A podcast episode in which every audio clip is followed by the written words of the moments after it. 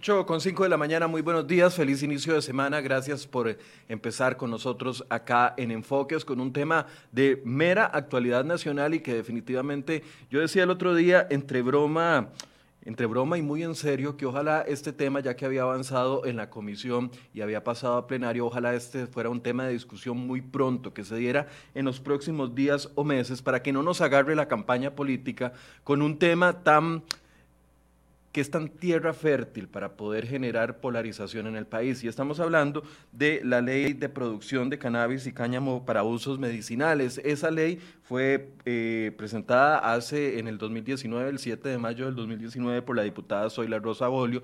Estuvo en una comisión durante bastante tiempo con una discusión pausada, tranquila, pero también eh, bastante vehemente. Finalmente, la semana pasada se aprobó en comisión con el voto de siete diputados que le dieron aval a este proyecto de ley para que sea presentado ya ante el plenario y empiece ya la discusión en, primer, en su trámite de primer y segundo debate. Solo dos diputados de eh, esta comisión se opusieron al proyecto de ley. Se trata de la diputada Milady Alvarado y don Giovanni, Giovanni Gómez, ambos del Partido Restauración Nacional.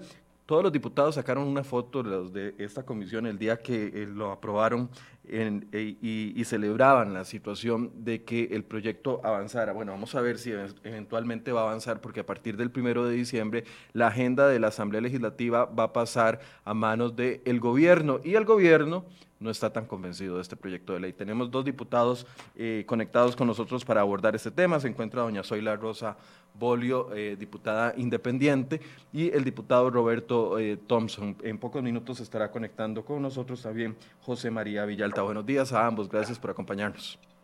Buenos días. Muy buenos días, Michael, y a mi estimada compañera Zoila. Gracias por acompañarnos. Tal vez esto que decía al principio, es un tema que, puede ser tierra fértil o para que salga algo muy bueno o para que se arme una discusión eh, completamente desenfocada del objetivo final de la ley. Eh, ¿Cómo ven el ambiente ya después de haber aprobado en comisión y que pasara esto a plenario? Y, cómo ven el ambiente al día de hoy con las reacciones que hubo en los últimos días? Doña Zoila, si gusta, comienza usted. Eh, el tema es que hay mucho desconocimiento. Eh, se ha satanizado el proyecto y mucha gente habla y ni siquiera lo ha leído. Entonces yo creo que vamos a tener aquí junto con los compañeros de la Comisión de Ambiente casi de hacer una campaña de Paco y Lola de poder explicar en qué consiste el proyecto, porque si usted ve los comentarios hasta de los mismos compañeros diputados es que, ah, no, es que es una puerta para la adicción, como si estuviéramos legalizando el uso recreativo de la marihuana cuando no se trata de eso. El proyecto es un proyecto para industrializar el cannabis medicinal, extraer el aceite THC que se ha comprobado que resulta ser eficiente en tratamientos de enfermedades crónicas como los problemas inmunológicos, como el Parkinson, la epilepsia, el Alzheimer. Entonces, nadie está hablando de fumados, está hablando de una agroindustria, de una industria farmacéutica no es que las plantas van a estar en la casa de la abuelita y que ahí se las pueden robar ni van a estar en la cerca ni en el patio donde tiende ropa. eso va a estar en un ambiente controlado, en un invernadero, con variedades específicas que tienen el THC necesario entonces, esa es la parte conflictiva, porque la parte del cáñamo, el presidente en mayo dijo que lo apoyaba y en las cartas que han eh, contestado las consultas, todos estamos de acuerdo con el cáñamo.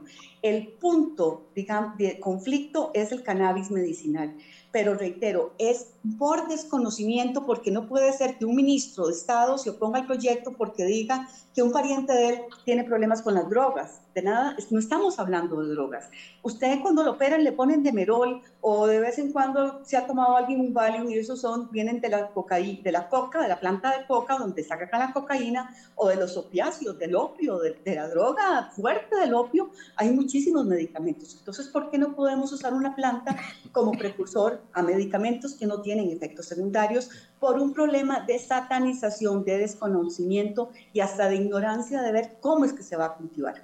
Ahora, eh, bueno, le voy a dar la bienvenida a José María Villalta, que ya se eh, incorporó con nosotros. Buenos días, don, José. María. Eh, le decía a don José María, a, a, ambos diputados, que lo primero de este gran tema es comenzar a quitar mitos alrededor de la situación. Le voy a dar la palabra a don Roberto para un primer acercamiento y luego a don José María al respecto. Sí, eh, muchas gracias, Michael. Eh, un saludo a José María también, que se incorpora. primero que todo, reconocer la iniciativa de, nuestra compañera Zoila Bolio, reconocer el trabajo que hicieron en la Comisión de Ambiente, porque me parece que todo este, todo este esfuerzo que se ha venido haciendo ha enriquecido la base del proyecto y me parece que eso es fundamental. Y además reconocer que hubo un gran consenso alrededor, es decir, este, salvo dos compañeros que ya explicaron las razones por las cuales no apoyaron el dictamen, pero que han dicho que están a favor del tema del cáñamo, en lo que tiene razón este, Zoila. Lo cierto del caso es que hubo un gran consenso, incluyendo a los compañeros de la fracción del gobierno. Eh, los dos compañeros que están en la Comisión de Ambiente, doña Paola y don Mario Castillo, votaron afirmativamente el dictamen.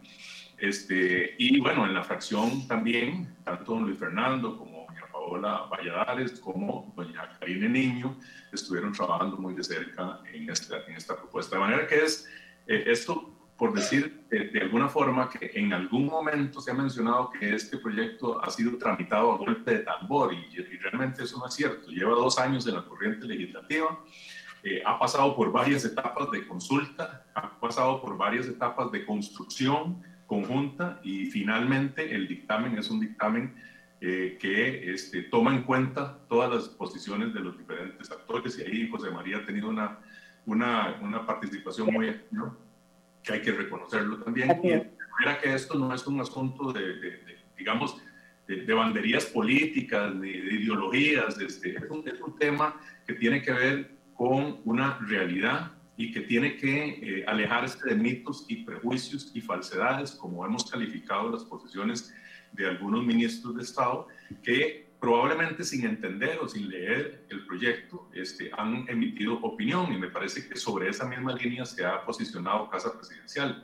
Y sí, efectivamente, yo no quisiera que este debate se, se, se base en estos mitos y esas falsedades, sino que haya un debate serio no solo respecto al, cáñamo y todo el potencial que de por sí ya Procomer eh, ha, planteado estudios muy serios con respecto al potencial que tiene, sino también con la posibilidad de ampliar, de ampliar el espectro, eh, ampliar las posibilidades y ampliar la, posibilidad en sí de que muchas personas, cientos o miles de personas, mejoren su calidad de vida.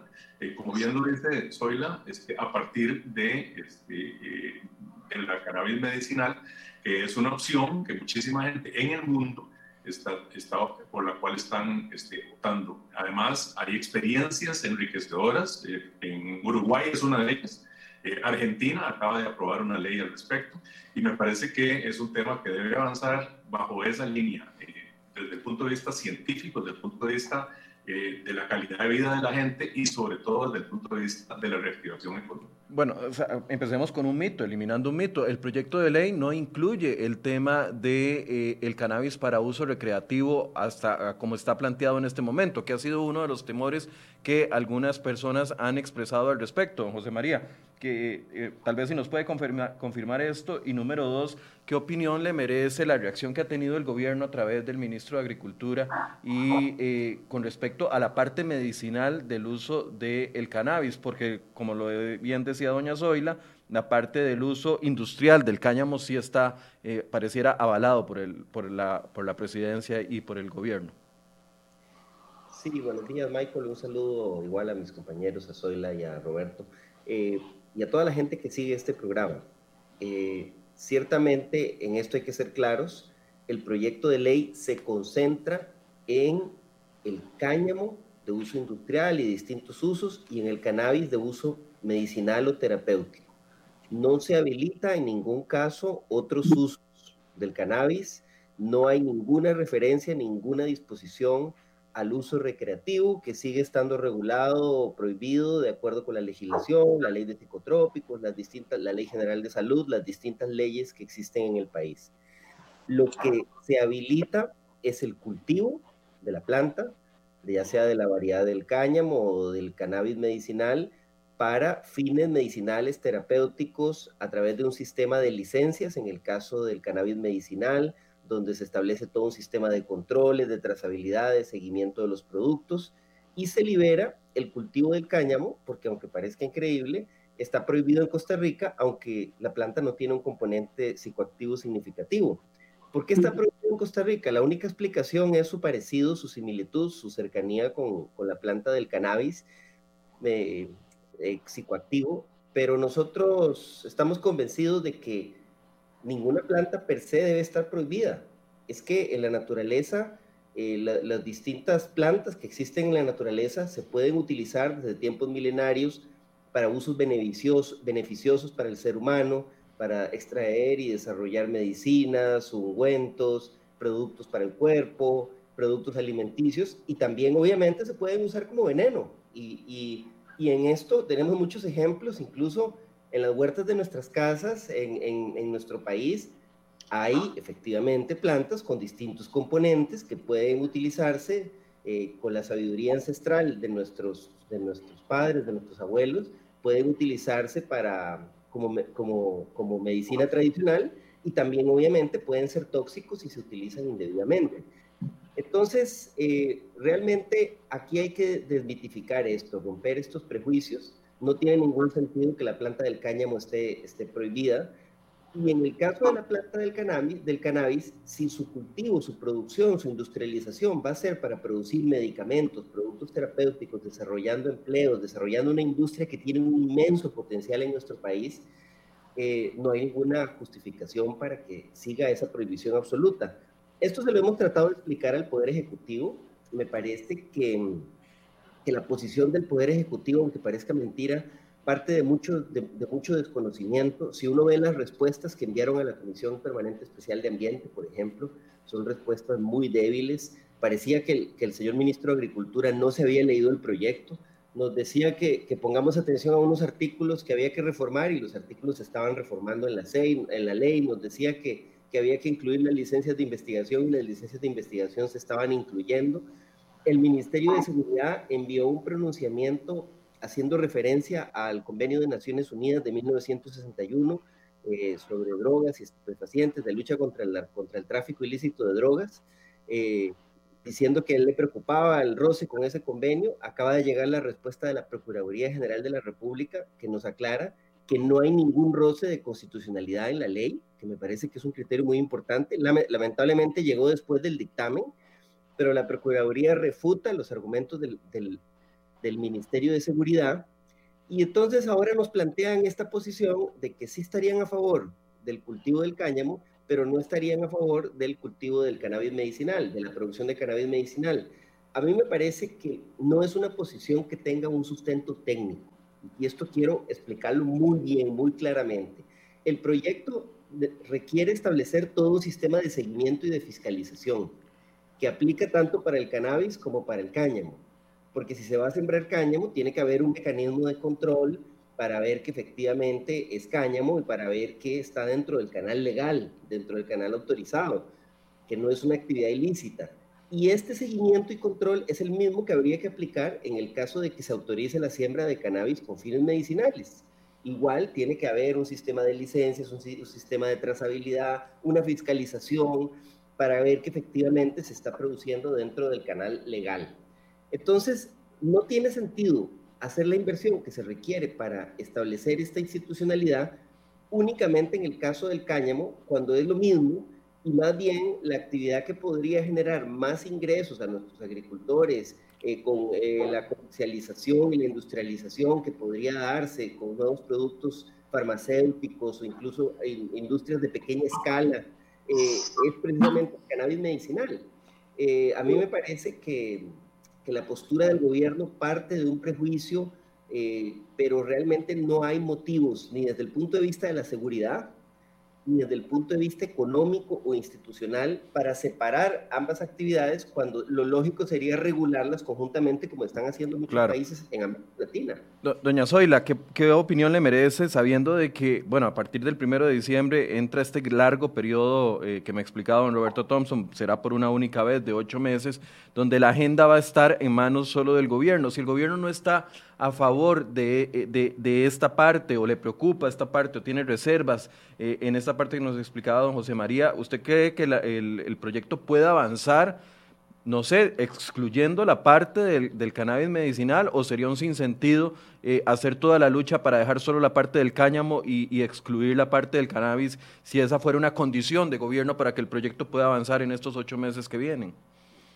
Bueno, es muy frustrante porque por, pocas semanas eh, lo hubiéramos podido nosotros tramitar y que no tuviera que convocarlo el Poder Ejecutivo.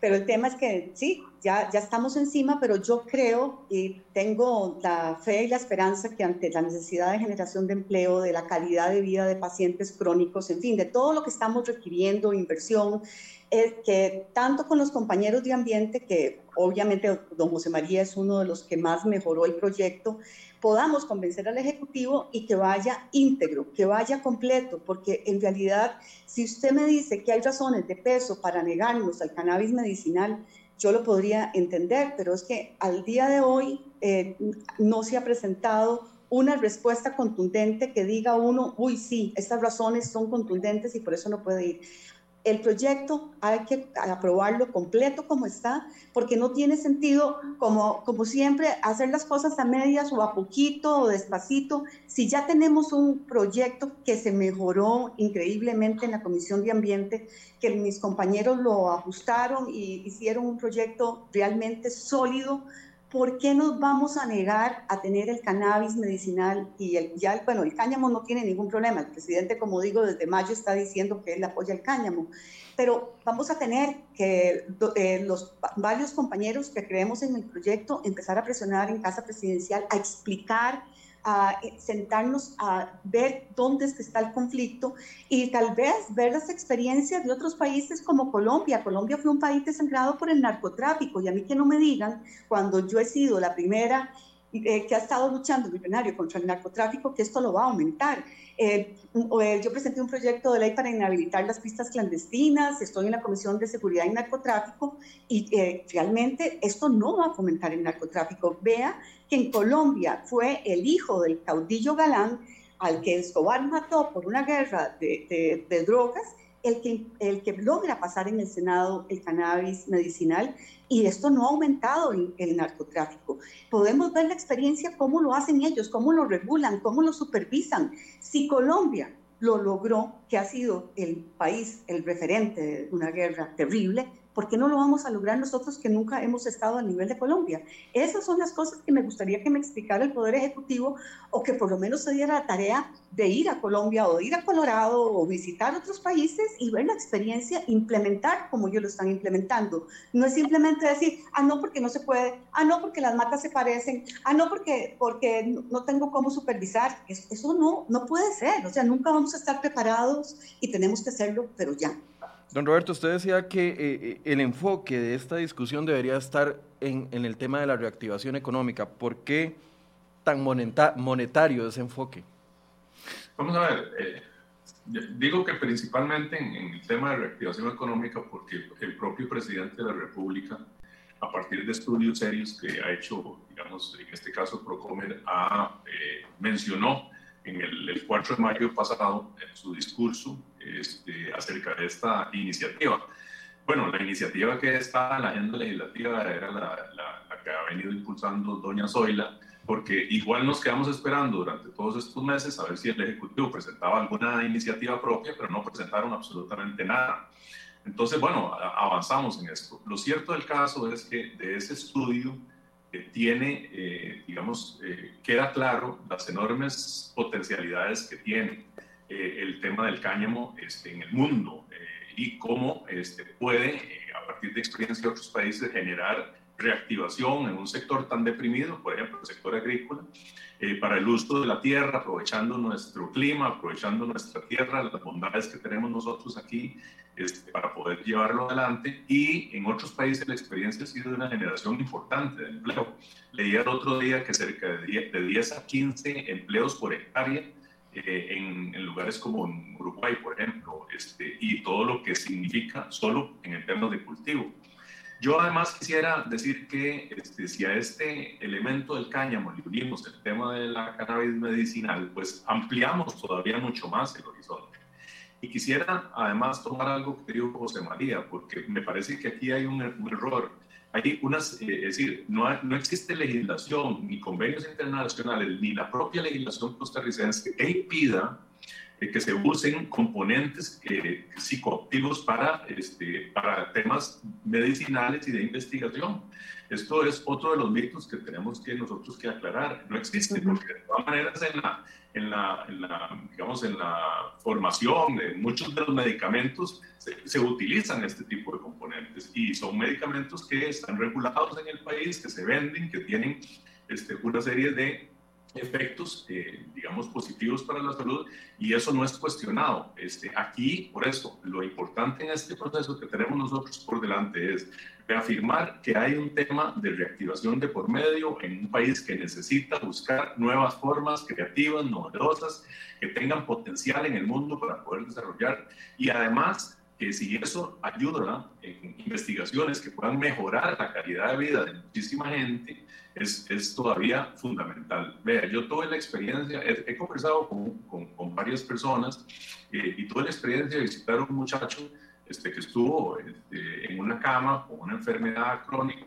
durante muchísimos años y empezó a utilizarla, el cannabis medicinal, y hoy es un muchacho que, si bien no está perfectamente, tiene una calidad de vida totalmente diferente a la que tenía hace unos años. Y, y ese tipo de testimonios son los que nosotros necesitamos eh, llevarle a la gente también. Ahora, ¿qué sigue? De, pues por supuesto que aquí estamos enfrentados a la realidad que en 15 días tenemos que iniciar el periodo de sesiones extraordinarias eh, por ocho largos meses.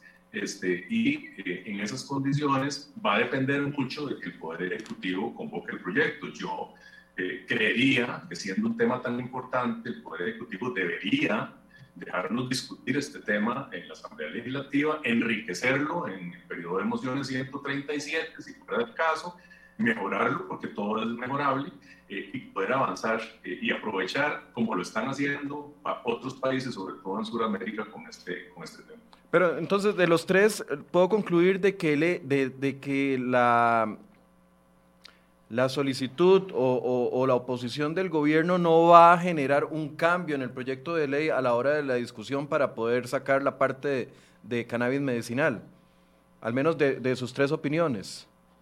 ¿O alguno estaría de acuerdo en sacar la parte medicinal para que el proyecto avance?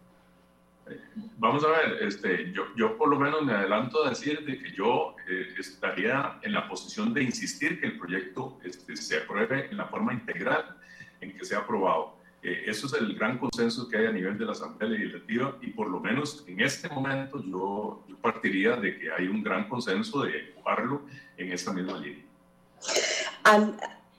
Mi posición es que al no haber eh, una razón de peso, una razón que uno pueda decir, ok, es válida, no hay ninguna razón válida para que el proyecto se parte en dos y no vaya como un todo. Don José María, ¿usted? Sí, sí, en la, misma línea. Eh, el gobierno lamentablemente no nos ha dado argumentos serios, bien fundamentados de cuál, de cuál sería el motivo para, para debilitar de esa forma el proyecto de ley. Por supuesto, siempre estamos dispuestos a escuchar y a, sentarnos a dialogar con los técnicos, con los expertos que nos den las razones. Nosotros esperamos poder convencer también a, a las autoridades del gobierno de la pertinencia de aprobar una ley integral, una ley completa que abarque los distintos elementos que hemos mencionado. Eh, y después está el, proceso lógico de estira y encoge eh, de negociación que se da en la Asamblea Legislativa. Pero de entrada no vemos un argumento serio que justifique, que justifique debilitar de esa forma el proyecto.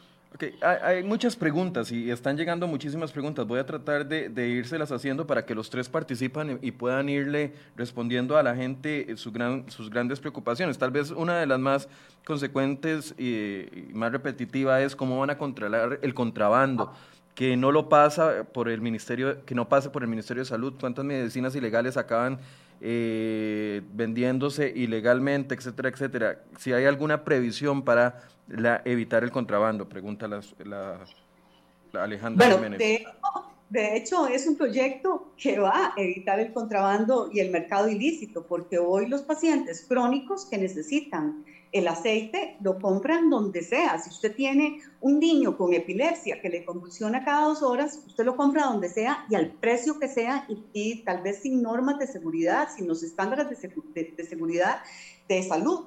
Es precisamente de eso se trata el proyecto, porque en este momento todas las ganancias y todo el mercado está en el mercado ilícito. Muy brevemente, cuando este, Churchill visita a Roosevelt de la Segunda Guerra Mundial y pide un whisky, le dicen que es prohibido, ¿Qué, se, ¿Qué, le dice Roosevelt a Churchill? A ustedes les están dejando las ganancias al mercado ilícito. Estamos igual. Todas las ganancias las tiene el mercado ilícito. Pero lo que más me frustra y preocupa es que los pacientes que tienen problemas inmunológicos como el lupus, que es una enfermedad terrible, tienen que acudir a, la calle a comprar las gotas, pudiendo tener nosotros este, recetadas por un médico de la mejor calidad el THC y el CBD. Así que es todo lo contrario. Este precisamente es un proyecto de ley para el que va a luchar y que va a quitar ese mercado ilícito. Nosotros, nosotros, nosotros yo, nada más iba a decir que nosotros, bueno, ninguno de nosotros tres es médico, pero este, eh, hemos eh, compartido experiencias eh, respecto a este tema.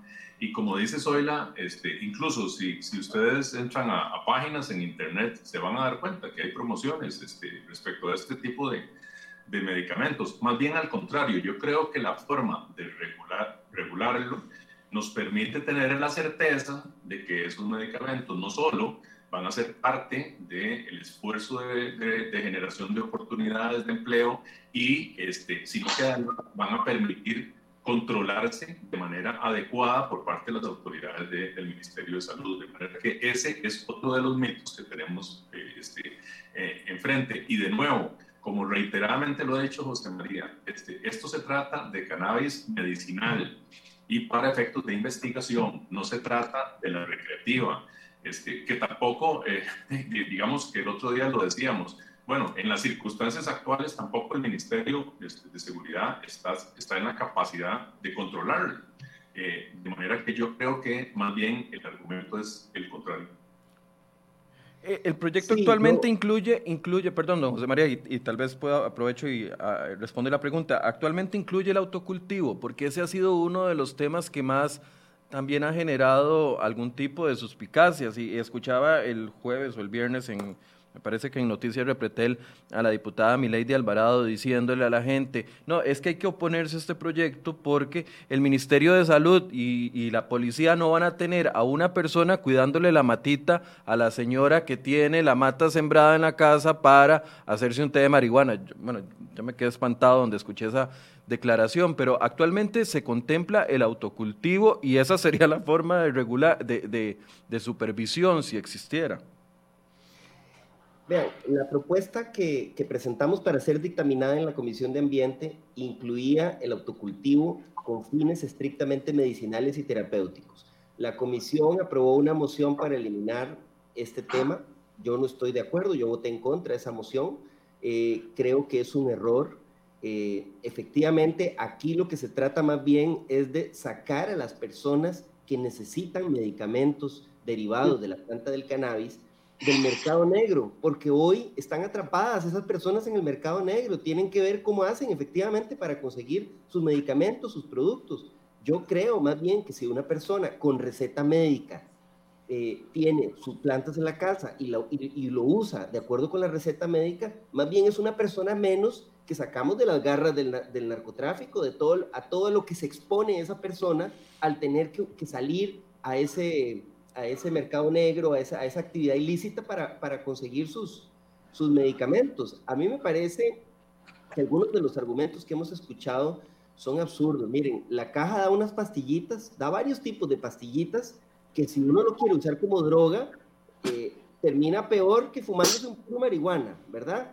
Y no vamos a decir que hay que prohibir las medicinas que da la caja o hay que meter un policía en la casa de cada persona, porque ciertamente todo medicamento, todo producto con algún, con algún principio activo, uno lo puede usar para hacer el bien o no, lo puede usar eh, de forma correcta o incorrecta. Entonces, decir que no se le puede dar esa posibilidad a los pacientes porque hay un riesgo de que se use indebidamente la planta, pero es que eso pasa con cualquier otro medicamento que tenemos. Pero, pero actualmente no incluye el autocultivo, de todos modos, a cómo quedó el proyecto dictaminado. Bueno, bueno, es que, es una discusión. La comisión aprobó por mayoría una moción para sacar el tema del autocultivo. pero varios diputados y diputadas creemos que no debería eliminarse. O sea, la discusión está todavía sobre la mesa, pero ciertamente en el texto, en el texto que se aprobó, se aprobó esa moción para eliminarlo. Y yo quiero decir otra cosa. A veces pareciera que la postura del gobierno pareciera que es una postura de proteccionismo comercial, pero a favor de los intereses de, de, los productores de otros países. Porque aquí lo que está pasando es que efectivamente, ¿a quién le conviene que Costa Rica no pueda producir eh, eh, esta actividad en la que tenemos tanto potencial? De, obviamente a los productores de, de, México, de los Estados Unidos, de Colombia, que ya están produciendo, ya están exportando. Son países que tienen una tradición de, de dureza en la lucha contra las drogas y vea usted que ya tienen toda una actividad, toda una industria produciendo a través de canales legales, con licencias, con controles, como productivas. Puede haber contrabando, pero, pero si se aplica la legislación que se, está, que se está estableciendo, más bien va a haber un canal legal para desarrollar esta industria, como están haciendo otros países. Aquí pareciera a veces que el ministro de Agricultura de Costa Rica quiere proteger a los agricultores de Montana o a los agricultores de Colorado o de Mississippi, porque esos son los que ahora están empezando a producir en los Estados Unidos, que tiene pues toda esta tradición de lucha contra el narcotráfico eh, y lo están haciendo legalmente y entonces imagínense, eh, eh, les estamos protegiendo de que no tengan la competencia de los agricultores costarricenses para que su industria pueda florecer y aquí les compremos a través de los, de los canales ilegales los productos que hacen a precios exorbitantes mientras nuestros pacientes no tienen la posibilidad de beneficiarse. Es una postura absolutamente absurda que no se justifica si se hacen bien las cosas, si se implementa correctamente la ley, el proyecto dictaminado en la Comisión de Ambiente. Eh, nos preguntan, y no sé si doña Zoila o Roberto nos puede ayudar, ¿cómo se evitaría un posible monopolio? Si está bien claro el tema de las licencias, porque sabemos que detrás de esta industria existen grandes intereses y aquí ha estado la discusión durante mucho tiempo de que ya algunos eh, cercanos a farmacéuticas estaban ya frotándose las manos con el tema de, este, de, este, de esta aprobación eventual. ¿Existen los suficientes, eh, dentro del proyecto de ley, los, la suficiente guía, los suficientes controles para que eventualmente esto no pase a ser un monopolio de una o dos farmacéuticas en el país si se incluye o si se mantiene la parte de eh, el cannabis medicinal? Porque algunos dicen, es que ponen las licencias tan caras que eventualmente solo las van a poder pagar dos o tres o cuatro empresas grandes. Eh, efectivamente, toda esta democratización de la producción, eh, don José María Villalta fue, digamos, como el que eh, introdujo en, un momento, en el 21.388 original, teníamos licencias para el, para el cáñamo, don José María muy acertadamente sugirió quitar esas licencias, el cáñamo no va a tener licencias, y en cuanto a las del cannabis medicinal, es el Poder Ejecutivo que en su momento oportuno, cuando se reglamente, el que las va a determinar. Así que no es cierto de que va a ser solo para una argolla de grandes transnacionales farmacéuticas, todo lo contrario, el proyecto sí ha visto para poder eh, que sea democrático, que el que quiera entrar cumpliendo los requisitos que va a establecer el, reglamento, pueda tener acceso a, producir y a exportar y a lo que, digamos, a lo que ellos se quieran dedicar. Pero, pero además, este, yo quisiera hacer una observación porque en uno de los, en el artículo de las licencias, en cuanto a la producción, se estableció eh, la, prioridad para eh, que esas licencias fueran otorgadas a organizaciones de productores agropecuarios, constituidas como centros agrícolas cantonales, asociaciones de pequeños y medianos productores, cooperativas agrícolas de autogestión y asociaciones de desarrollo indígena. De manera que el proyecto sí incluye, digamos, este, que, digamos, una, una, una forma de, este, digamos, priorizar en todos estos grupos eh, organizados eh, la, eh, lo, que es la, producción respectiva y eso no se evita precisamente esa, ese temor que alguna gente pudiera tener. ese, ese es de las mejoras introducidas por don José María Villalta al proyecto original. Y eso tendría que, don José María, ¿qué opina usted con respecto a eso de los monopolios? bueno, esa era una preocupación que compartíamos plenamente y creo que el texto dictaminado efectivamente con el trabajo de todas las compañeras y compañeros de la comisión y que hemos estado detrás de este proyecto mejora muchísimo esa parte, eh, porque como decía la compañera Zoila, en el, en el caso del cáñamo eh, se establece que es una actividad de cultivo libre, no se requieren licencias previas para poderlo sembrar, porque es una planta que no tiene, una variedad que no tiene un principio psicoactivo, un elemento psicoactivo, eh, obviamente hay controles posteriores, las autoridades pueden tomar muestras de las plantas, pueden dar seguimiento, pero no se, no se, se restringe de entrada.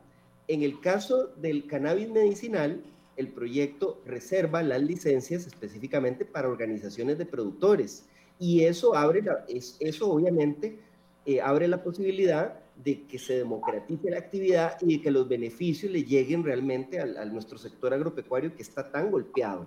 Se establece después un mecanismo de encadenamientos. Obviamente, para cultivar cannabis medicinal es necesario tener un contrato. La organización de productores debe tener un contrato para comercializar lícitamente el producto, ya sea para vendérselo a la caja, para que la caja produzca medicamentos, o para vendérselo a una industria farmacéutica autorizada que es así, pues obviamente va a requerir una inversión mayor, esa, no podrán ser ahí, ahí pequeñas empresas los que establezcan laboratorios farmacéuticos, pero sí se, hable, se abre incluso la posibilidad de pequeñas, de pequeñas industrias para, para darle valor agregado a la producción, donde también se crea un tipo diferenciado de licencia. Entonces, el que cultive cannabis con fines medicinales tiene que cumplir con una serie de requisitos entre ellos tener un contrato para vender lícitamente en el país a una industria autorizada o para exportar a países bajo donde, se, donde, donde es legal la venta del producto. Eh, y obviamente someterse a una serie de controles, un sistema de trazabilidad que se va a llevar a cabo eh, y estar sujeto a las inspecciones que, que, puedan hacer las autoridades competentes, el Ministerio de Salud, el ICD. Eh, pero claramente el esquema que se plantea busca democratizar la producción. De hecho, se eliminaron las barreras de entrada. Eh, en alguna versión anterior del proyecto se ponían efectivamente costos muy altos por las licencias, que podían haber hecho prohibitivo ingresar a la actividad. Ese enfoque lo cambiamos por eh, licencias, en el caso del cannabis medicinal, que no tengan costos elevados, únicamente los costos de tramitar, otorgar la licencia, y, en su lugar la creación de un impuesto si la actividad genera utilidades. Pero eso no complica la, supervisión. Digo, eh, tan abierto no complica el, hecho de la supervisión y los controles. Bueno, eh, tan abierto en el caso del cáñamo. Porque en el caso del cannabis medicinal, únicamente las licencias para cultivo se le, se le darían a organizaciones de productores. Más bien eso lo cierra y, lo y facilita la regulación en el caso del cannabis medicinal, porque tienen que ser grupos organizados, tienen que, eso, eso facilita el control incluso a lo interno de la organización, tienen que cumplir una serie de requisitos. En el caso del cáñamo, eh, al ser eh, una planta que no tiene principio psicoactivo, creemos que el enfoque de licencias es equivocado. Lo que existe en nuestro país es la libertad de producción agropecuaria. Eh, las autoridades pueden, efectivamente, aplicando los, los mecanismos modernos, tomar muestras de las plantas para verificar que realmente lo que se está cultivando es cáñamo, pero, pero obviamente es mucho más abierto el cáñamo que el cannabis medicinal. Lo del cannabis medicinal está mucho más restringido. Sí, por ejemplo, en Barcelona, que recuerdo, varios países en Europa lo que funcionan es como el tema de cooperativas, en donde la gente se, se organiza en una cooperativa y ahí hacen la misma producción, pero es más enfocado como al tema bueno, yo sé que, que, usted va a una tienda en las Ramblas, ahí en Barcelona, y se hace eh, socio y puede comprar ya sea para recreativo o para uso medicinal, pero eh, me parece que es más enfocado para el tema recreativo, ¿no? Ese modelo. No, no, eh, es que en este caso lo que se establece es un modelo donde, donde lo que se busca es democratizar el cultivo, o sea, que, la, que los productores locales puedan beneficiarse, porque ese fue siempre el reclamo. El reclamo era que, bueno, se va a legalizar esto, pero solo va a venir una empresa transnacional que va a establecer un monocultivo para exportar a Canadá o a Estados Unidos. Entonces, el modelo que se está estableciendo reserva las licencias para organizaciones de productores locales. Pero esos productores locales tienen que tener un contrato para vender a través de un canal legal. Puede ser venderle a la caja, venderle a alguna industria autorizada, algún laboratorio farmacéutico, o exportar a países donde es lícito la exportación. ¿Ustedes qué opinan, doña Zoila, don, don Roberto, sobre este punto en específico? Bueno, es que esa es la forma de evitar, como bien dice el compañero Villalta, e, ese monopolio de las grandes transnacionales farmacéuticas.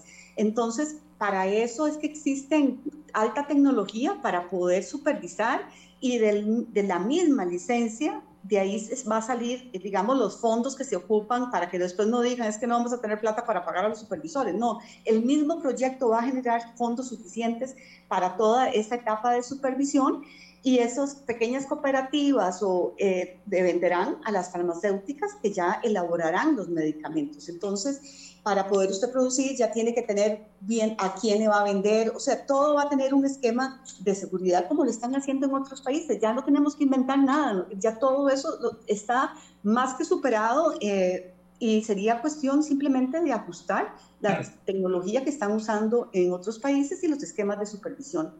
Sí, para, que, quede, que quede todavía más claro, Michael, eh, son eh, dos cosas diferentes, ¿verdad? Eh, y aquí los compañeros ya lo, lo han, reafirmado.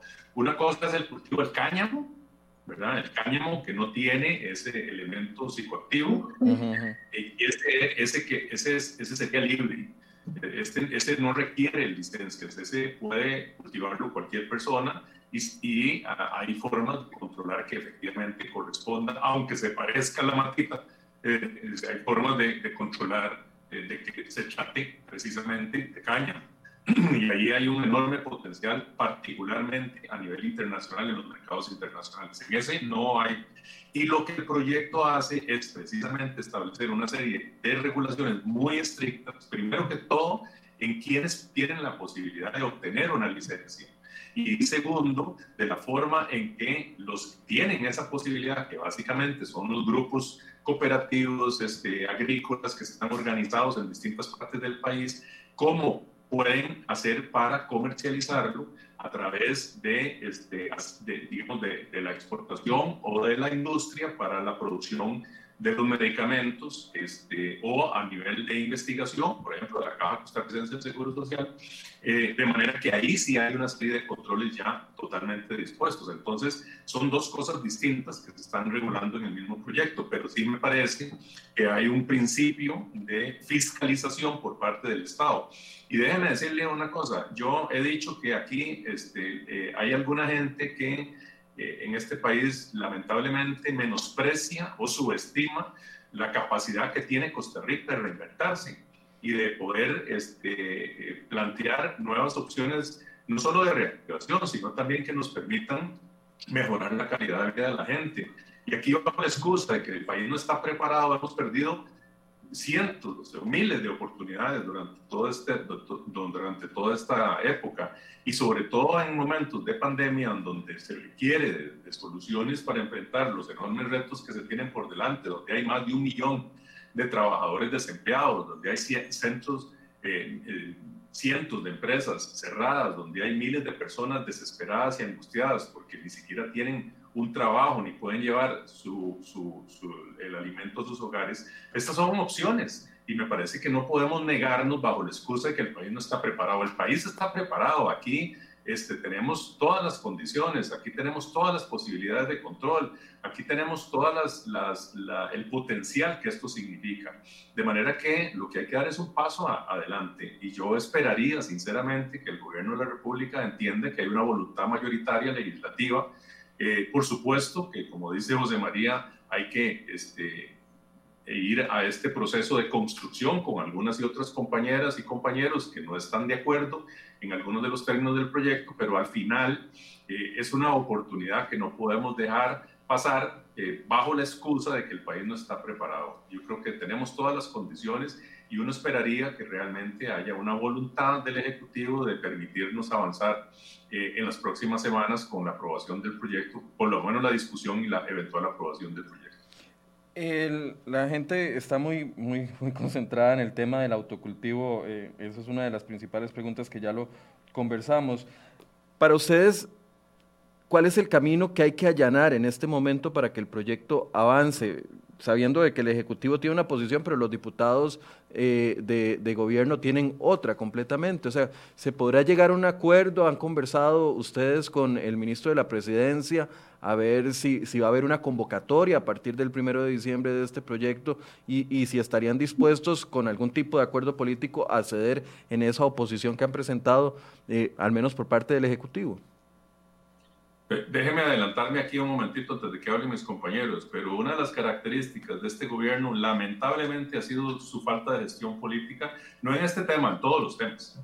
En la Comisión de Asuntos Hacendarios se está manejando el tema presupuestario sin la presencia ni la gestión de, las autoridades de gobierno.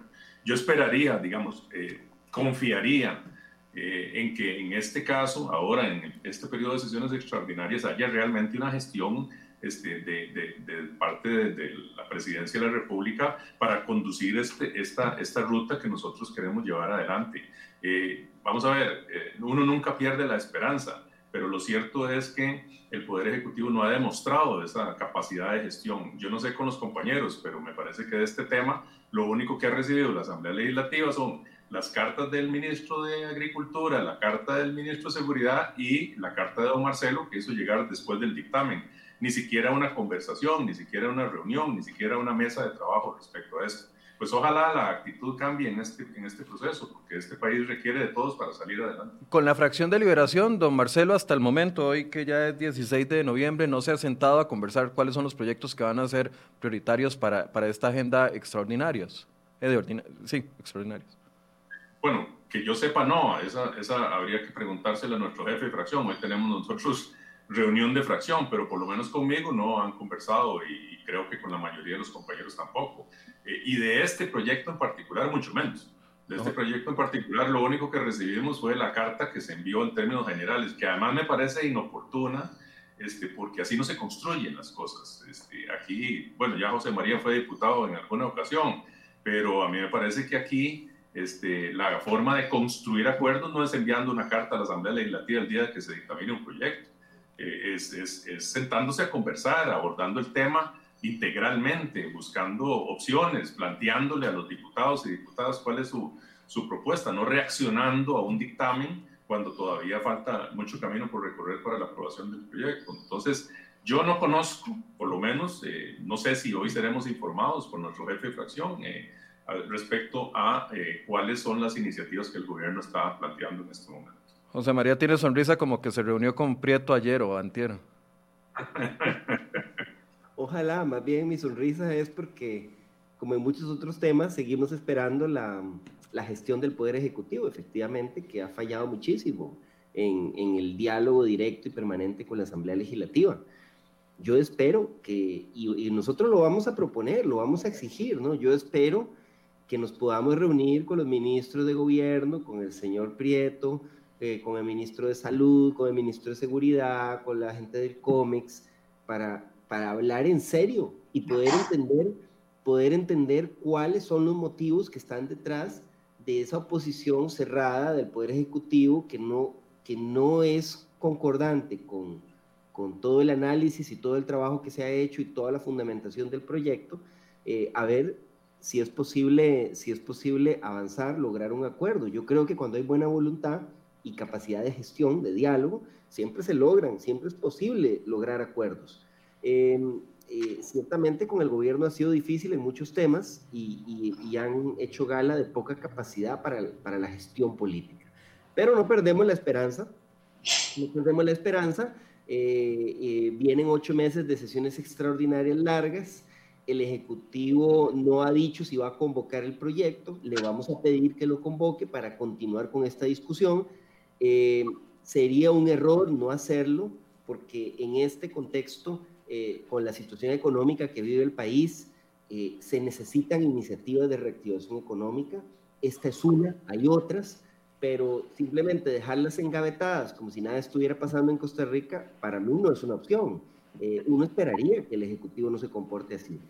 Pero ya veremos. De nuestra parte hay total disposición porque hay argumentos serios, hay estudio, hay un trabajo previo pero el pronóstico siempre es reservado. Yo no podría decirle qué va a pasar, eh, porque lamentablemente eh, con eh, la forma en que este gobierno ha manejado algunos de estos temas, nunca se sabe.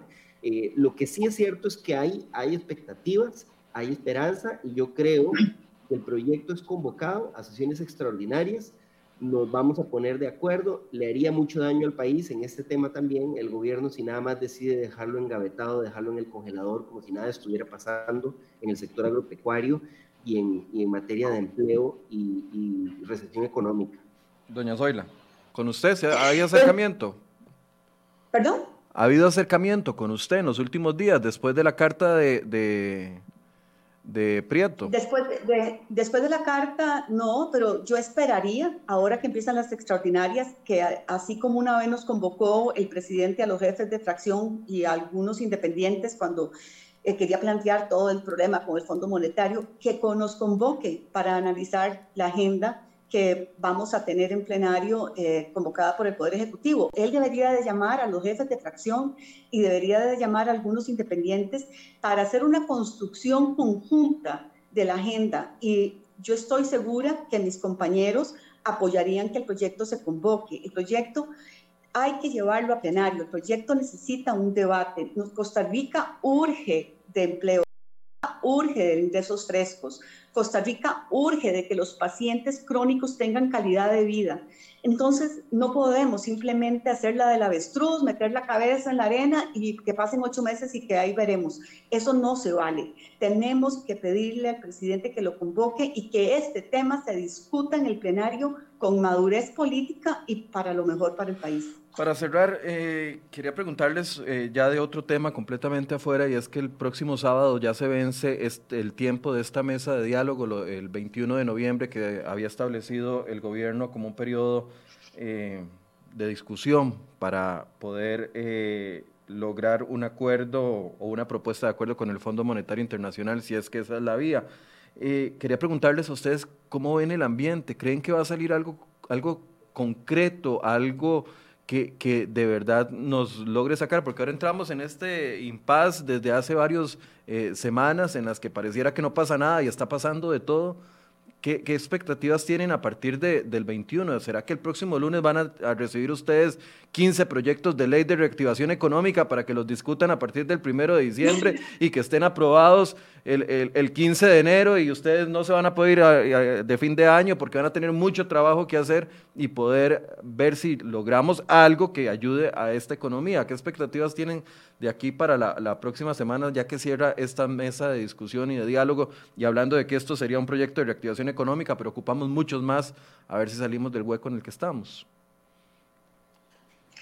Bueno, yo lo que esperaría es que nos, de nuevo, que haya una comunicación, que haya un ministro de la presidencia en el Congreso que nos plantee cuáles son, cuál es el camino a seguir y cuáles proyectos tiene listos para tramitarse. Si usted ve, el único proyecto de reactivación económica en todo este tiempo ha sido este, el 21.388.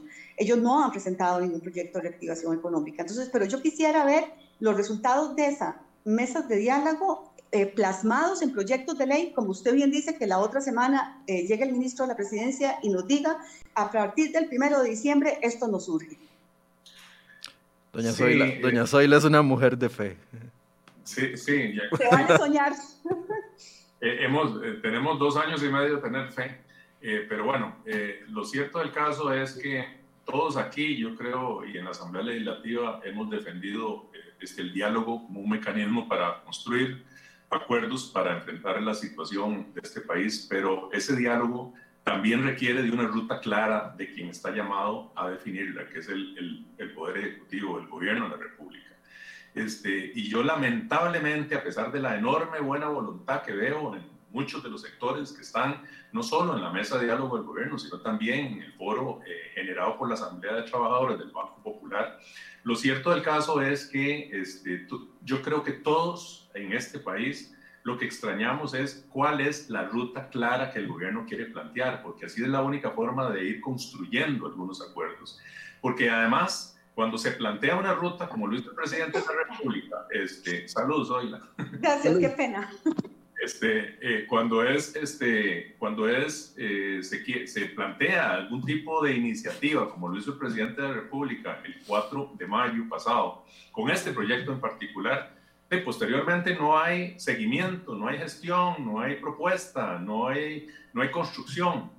Entonces yo creo que el país está dispuesto a ir adelante y nosotros en la Asamblea también, pero requerimos de esa ruta eh, y eso mismo es lo que está afectando este, las conversaciones, me parece que eh, en esta mesa de diálogo. Es decir, cuando uno escucha este, que el presidente de la República pretende solucionar el, grave problema de las finanzas públicas con un impuesto a la lotería, de, entonces nosotros eh, entendemos que hay algo que, está, que no está bien. La verdad es que en esta Asamblea Legislativa, particularmente en esta Asamblea Legislativa, hemos sido muy generosos con el país para poner por delante las banderas de Costa Rica, eh, más allá de partidos políticos. Esta, este proyecto es un ejemplo. Este proyecto es un ejemplo de que nos podemos poner de acuerdo. Pero lamentablemente todavía seguimos extrañando esa ruta y lamentablemente creo que a falta de esa ruta va a ser difícil que, construir algunas cosas y ojalá tuviéramos la posibilidad real. Yo creo que nosotros tres y los 57 diputados y diputados estaríamos felices de, empezar a trabajar a partir del 1 de diciembre en una agenda robusta que fue la que nos eh, planteó el Poder Ejecutivo el año pasado y que nos quedamos esperando durante los cinco meses de sesión extraordinaria y esperaríamos, ojalá que nos pongan a trabajar porque realmente estamos ah, eh, eh, deseosos de seguir adelante con esta, con esta agenda y este es un ejemplo. José María, para cerrar. Sí, yo creo que el proceso de diálogo, pues siempre es necesario. Eh, ha servido probablemente para que el gobierno se entere de lo que están pensando los sectores. Uno esperaría que el gobierno debería de diálogo como ese de forma permanente con los distintos sectores sociales y productivos. ¿Qué va a pasar después del 21 de noviembre? Que el gobierno va a mandar a la Asamblea Legislativa o va a tratar de implementar los, los acuerdos que se han alcanzado allí, que son pocos, obviamente, eh, y va a presentar otra vez otra propuesta que no se ha acordado en esa mesa, que tendrá que acordarla y negociarla con el poder, con, con el poder legislativo, con las distintas fracciones legislativas. Eh, eso va a ser inevitable. Uno esperaría que la mesa de diálogo por lo menos le haya servido al gobierno para, para, eh, para, tratar de entender mejor qué es viable y qué no es viable, para tratar de plantear una propuesta que sea un poco más equilibrada y que genere menos rechazo que la anterior que planteó. Pero claramente hay que tenerlo, hay que tenerlo, hay que entender esto, ¿no? A partir del 21 de noviembre va a aparecer otra propuesta que no ha sido avalada en esa mesa de diálogo porque son temas que no han tenido consenso, salvo algunas cosas que han tenido consenso, que son, digamos, las más fáciles de sacar, y entonces va a venir otro proceso de, de negociación con el Poder Legislativo y con los distintos sectores de la sociedad para tratar de darle viabilidad a esa propuesta. Entonces, esto no acaba el 21 de noviembre, apenas empieza el 21 de noviembre y, y pues sí, es probable que, que estemos por ahí del 24 de diciembre discutiendo proyectos de ley para, para eh, como parte de esa agenda. Yo ya lo tengo eso presupuestado, que quién sabe, quién sabe eh, cuándo va a acabar este año legislativo. Puede ser que no se acabe y que estemos todavía ahí el 31 de diciembre discutiendo proyectos. Pues ojalá no se acabe. y, no, y no es porque no quiero que ustedes no pasen la Navidad con la familia, pero es que de verdad que han pasado 22 días, un mes en los que pensamos de que como que todo se solucionó de la noche a la mañana y más bien estamos cada vez más hundidos y, y, no se ven las soluciones.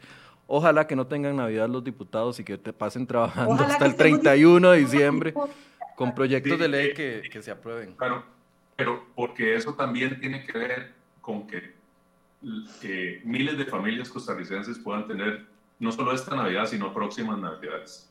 Eh, y eso es una enorme responsabilidad que tenemos por delante. Y yo les reitero, y aquí mis compañeros no me dejan mentir, en todas las fracciones hemos sido este, absolutamente responsables para manejar este tema. Ahora se está viendo el tema del presupuesto el año entrante. Es un asunto muy complejo, muy delicado, eh, y probablemente esta semana tendremos que abordarlo. Eh, pero también ha habido oportunidad de apoyar otros proyectos de ley eh, a través de posposiciones, los compañeros lo saben, hace poco aprobamos el, el crédito para este, el tema de la hacienda digital. para, para, combatir la evasión este, y la ilusión y generar mayores instrumentos para el Ministerio de Hacienda. Es decir, nosotros en la Asamblea Legislativa, a, a pesar de la parálisis gubernamental, seguimos trabajando y estamos en esa disposición. Bien, gracias a los tres. Más adelante, por supuesto que conforme vaya avanzando el proyecto y si es convocado, vamos a volver a abordar el tema para ir viendo más preguntas, ya más detalles. Hay algunos que hacen preguntas muy técnicas que incluso creo que algunas de las respuestas van a estar en la reglamentación si es que la ley se llega a aprobar. Entonces, más adelante vamos a generar más espacios para poder discutir esto. Le agradezco a doña Zoila Rosa Bolio, a don José María Villalte, a don Roberto Thompson por acompañarnos. La diputada Karine Niño la vamos a invitar más adelante, que ella también eh, tiene algunos puntos de vista que quiere compartir con nosotros. También la vamos a invitar, eh, la habíamos invitado para este programa, lastimosamente no, no tuvimos confirmación a tiempo, pero más adelante la vamos a volver a invitar para que pueda participar en el programa. Gracias a los tres. El otro mes que está convocado, el otro mes que esté convocado. Vamos a ver si ese positivismo, doña Zoila, llega hasta Zapote. Muchas gracias. soñar. Muchas gracias a los tres. Y gracias, a ustedes por su compañía. Mañana volvemos al tema, gracias a los tres. Mañana volvemos al tema económico con ustedes. Eh, vamos a estar hablando sobre el tema de la UPAT y también sobre el presupuesto nacional. Así que los invitamos a que a partir de las 8 de la mañana se conecten con nosotros. Muy buenos días.